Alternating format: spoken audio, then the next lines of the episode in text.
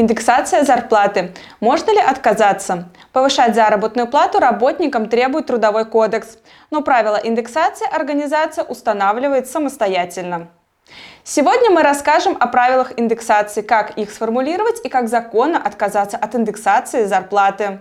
Подписывайтесь на наш канал, ставьте лайки, делитесь этим видео со своими друзьями и коллегами. Поехали! Никаких конкретных правил и требований для индексации зарплаты Трудовой кодекс не устанавливает. Но в компании обязательно должен быть документ об индексации. Проверьте, что прописано во внутренних документах организации. Есть ли документ об индексации зарплаты? В случае проверки инспекторы могут оштрафовать, если компания не установила в нормативных актах условия и порядок индексации или не проводит индексацию зарплаты.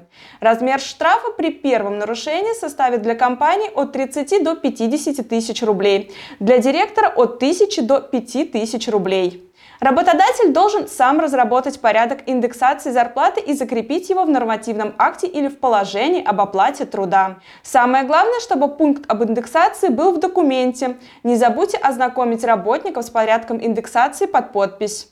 Коэффициент индексации должен быть для всех один. Нельзя повышать зарплату только части сотрудников.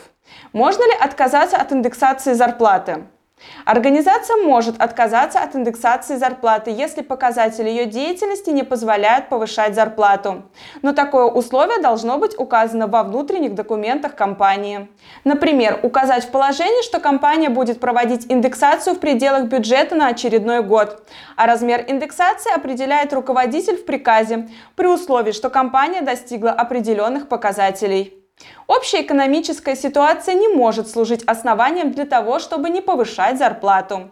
Если показатели компании с каждым годом все хуже, желательно уменьшить численность работников, а оставшимся увеличить зарплату. Как повысить зарплату, чтобы это считалось индексацией? Помимо окладов в заработную плату входят и другие дополнительные выплаты. Компания может увеличить не все части зарплаты, а только некоторые. Например, проиндексировать только постоянную часть. При этом такой порядок компания должна прописывать в положении об оплате труда. Индексация – это не единственный способ повысить уровень заработной платы. Это можно сделать, например, если просто выплачивать премию. Но в компании обязательно должны быть документы, в которых указано, что работодатель выбрал именно такой механизм индексации. На сегодня это все. Не забудьте подписаться на наши каналы в социальных сетях, чтобы всегда быть в курсе самой актуальной информации. До новых встреч!